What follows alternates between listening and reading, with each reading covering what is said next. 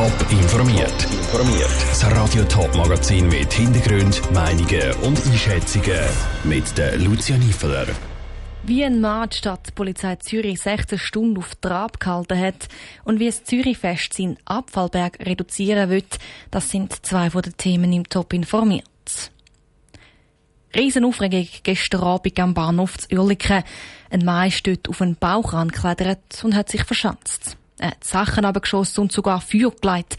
Die Polizei ist im Grosseinsatz gestanden, auch die Feuerwehr müssen aufgeboten werden. Erst nach langen Verhandlungen ist der Mann wieder vom Kran abgeklettert. Die ganze Geschichte im Beitrag von der Rezia Pfister. Kurz vor dem 8. gestern Abend ist ein Mann am Bahnhof Oerlikon Kran aufgeklettert und hat für viel Aufmerksamkeit gesorgt. Die Sicherheitskräfte haben probiert, mit dem Mann ins Gespräch zu kommen, aber ohne Erfolg, erzählt Judith Hödel von der Stadtpolizei Zürich. Und so ist es dann so wie gewesen, dass er halt oben geblieben ist und die ganze Nacht dort oben war. Und heute Morgen ist dann das Gleiche eigentlich wieder weitergegangen. Man hat wieder probiert, mit ihm Kontakt aufzunehmen, dass er oben runterkommt. Ist im Anfangsstadium nicht gelungen. Er hat sogar mehrere Mal Feuer geleitet, wo die Feuerwehr von unten löschen. Ganz gefährlich für andere ist es dann geworden, wo der Mann angefangen hat, Gegenstände ab dem Kran zu rühren. Unter anderem Werkzeuge. Eine Frau von der Feuerwehr ist von so einem Gegenstand getroffen worden und hat mit Mittel bis Schwerverletzungen müssen ins Spital.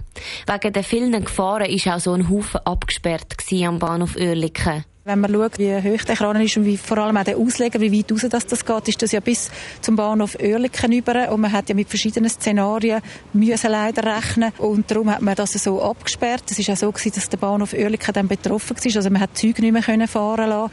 Und das hat doch rechte Auswirkungen mit sich gezogen, der ganze Einsatz. Die Polizei hat dann ihre Spezialisten von der Verhandlungsgruppe eingesetzt. Nach einem Zeitchen hat dann der Mann endlich angefangen angehen und hat mit ihnen kooperiert die haben es dann irgendwann einmal geschafft, wirklich mit dem Mann zu kommunizieren, dass er auch Antworten gegeben hat. Und das hat dann alles schlussendlich dazu geführt, dass er aufgegeben hat und oben runtergekommen ist mit uns. Kurz vor um halb zwölf am Mittag ist der Mann dann wieder auf dem Boden gewesen. Die Polizei hat nach dies nach angefangen, wieder die Strasse freigeben und die SBB-Züge wieder fahren lassen. Was mit dem Mann genau passiert, wird nach seinen Abklärungen beim Arzt entschieden. Ein Beitrag von der Rezia Pfister. Das Motiv und auch die Identität vom Mann sind bis jetzt noch nicht geklärt. Bilder zum ganzen Kranvorfall gibt es auf toponline.ch. Die Vorbereitungen für das Zürichfest 2023 sind schon voll im Gang. Eigentlich hätten die Zürcher ihr Fest schon diesen Sommer gehabt, aber wegen Corona ist es sicherheitshalber um ein Jahr verschoben worden. Dafür ist die Planung intensiver und viel Neuerungen erwartet Besucherinnen und Besucher. Zum Beispiel beim Güssel. Kevin Wittmann. 266 Tonnen Abfall. Das ist das Endergebnis vom letzten Zürichfest von vor drei Jahren. Das Organisationskomitee will das 2023 ändern. Das Ziel ist es, den Abfall um bis zu 50 Prozent zu reduzieren. Das sollte mit einem neuen Nachhaltigkeitskonzept passieren. Die Stadtpräsidentin Corinne Mauch ist überzeugt, dass mit dem das Zürichfest nachhaltiger und ökologischer wird. Das Konzept, das jetzt erarbeitet worden ist, ist in engster Austausch mit Dienstabteilungen von der Stadt Zürich passiert, vor allem Entsorgung und Recycling, aber auch Grün Stadt Zürich. Da hat man miteinander eigentlich das Konzept entwickelt und Maßnahmen, dass man eben die höheren Ziele, die man sich gesetzt hat, kann erreichen. Darum hat das Organisationskomitee vom Zürichfest neben dem Nachhaltigkeitskonzept auch ein neues Depotsystem System für PET und Alu entwickelt. Der Grundsatz vermeiden, wiederverwenden und recyceln steht dabei im Vordergrund. Neben dem Depotsystem gibt es auch Neuerungen beim Entsorgungskonzept erklärt Daniel Abli von Entsorgung und Recycling Zürich. Beim Entsorgungskonzept geht es zusammenfassend darum, dass wir neu rund um die Tour auch auf dem Festgelände entsorgen. Das haben wir bis jetzt nicht gemacht. Wir sind immer außerhalb vom Festgelände und haben höchstens in der Festpause entsorgt. Rund ums Seebecken gibt es auch bei den Attraktionen ein paar Neuerungen. So soll das Angebot für Familie und Kind grösser werden und es soll mehr Platz für Schulen und Vereine geben. Janet Herzog vom Zürichfest ist zuversichtlich, dass die neuen Sachen gut ankommen werden. Wir möchten mehr Zürich zeigen. Das ist auch ein Anliegen, dass so ein bisschen die Zürcher Bevölkerung, wie gesagt hat, wir haben so ein bisschen nicht die Möglichkeit, auch selber ein Teil vom Zürichfest zu sein. Dann auf der rechten Seeseite ein neues Familienland, wo man auch den Tag durch auf, auf dieser Seite sich mehr kann äh, aufhalten, erholen und aber auch bewährt und beliebt werden wir weiterführen. Zusätzlich wird ein eigener Zürichplatz auf dem Festgelände eingerichtet. Wo sich Verein oder Interessengruppen können präsentieren und somit ein Teil vom Fest sein. Der Beitrag von Kevin Wittmer. Damit das Zürichfest grüner wird, wird die Stadt auch mehr Geld investieren. Der Stadtrat wird seinen Beitrag um 350.000 Franken pro Jahr aufstocken. Über das Geld muss noch der Gemeinderat entscheiden. Die Oberstufe Sonnenhof Zwil hat sich für diese Woche in eine fiktive Stadt verwandelt. Komplett mit allem Drum und Dran. Es ist ein Projekt, wo die Schülerinnen und Schüler einerseits die Arbeitswelt anführen Andererseits werden auch Spenden für einen guten Zweck gesammelt. Andrina Brotbeck hat sich die fiktive Stadt angeschaut. Mindoro. So heißt die fiktive Stadt vor Oberstufe Sonnenhof in Wil. Die Stadt wird von den Schülern verwaltet.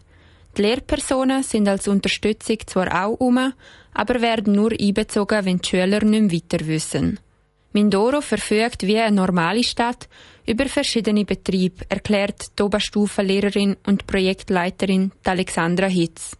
Jetzt die Woche ist wirklich in den Händen der Schüler, konkret am Stadtrat, wo jetzt schaut, dass das funktioniert. Da haben wir wie einen Foodbetrieb, wir haben aber auch Dienstleistungsbetrieb wie ein Nagelstudio oder Handwerksbetrieb, wo Sachen verkaufen. Neben diesen Betrieb gibt es auch Departement und Ämter. Für die sind der Stadtpräsident und der Stadtrat von Mindoro zuständig. Der echte Stadtpräsident von Wil, der Hans Mäder, ist am heutigen Tag auch zu Mindoro anwesend gewesen und hat in die verschiedenen Bereiche hineingeschaut. Er findet, es ist natürlich ausgezeichnet zum Schauen, wie das da zu und her geht, wie man eigentlich die Realität relativ gut abbildet, wie alles organisiert ist. Also da ist von langer Hand vorbereitet und ich denke, es ist eine gute Sache, mal zu sehen, wie es echt funktioniert, nicht immer nur in Lehrbüchern. Der Dario Osterwalder, Stadtpräsident von Mindoro, hat alle Hände voll zu tun und muss Herausforderungen und Probleme lösen, die in einer Stadt so anfallen. Da dazu gehört, zum Beispiel Problemlösung mit den Schülern suchen. Wir haben Arbeitslose, wir haben Leute, die nicht wissen, was wir machen. Also muss einfach so die verschiedenen Probleme lösen oder in der Sitzung muss ich ein bisschen die Leitung übernehmen oder wie jetzt hier ein Interview führen. Das ist jetzt auch ein bisschen die Aufgabe vom Stadtpräsidenten, aber auch ein bisschen das Präsentbild ist er von der Stadt. Die Aufgabe meistert der 16-Jährige mit vollem Engagement. Trotzdem möchte er nach dieser Erfahrung im echten Leben nicht direkt Stadtpräsident werden. Der Beitrag von der Andrina Brotbeck. Die Einnahmen aus der Projektwoche die gehen das Kinderdorf Pestalozzi. Das setzt sich dafür ein, dass benachteiligte Kinder gute Bildung bekommen. Interessierte die können mit Oro auch besuchen. Die fiktive Stadt ist noch bis am Donnerstagnachmittag offen. Top informiert, auch als Podcast. Mehr Informationen gibt's auf toponline.ch.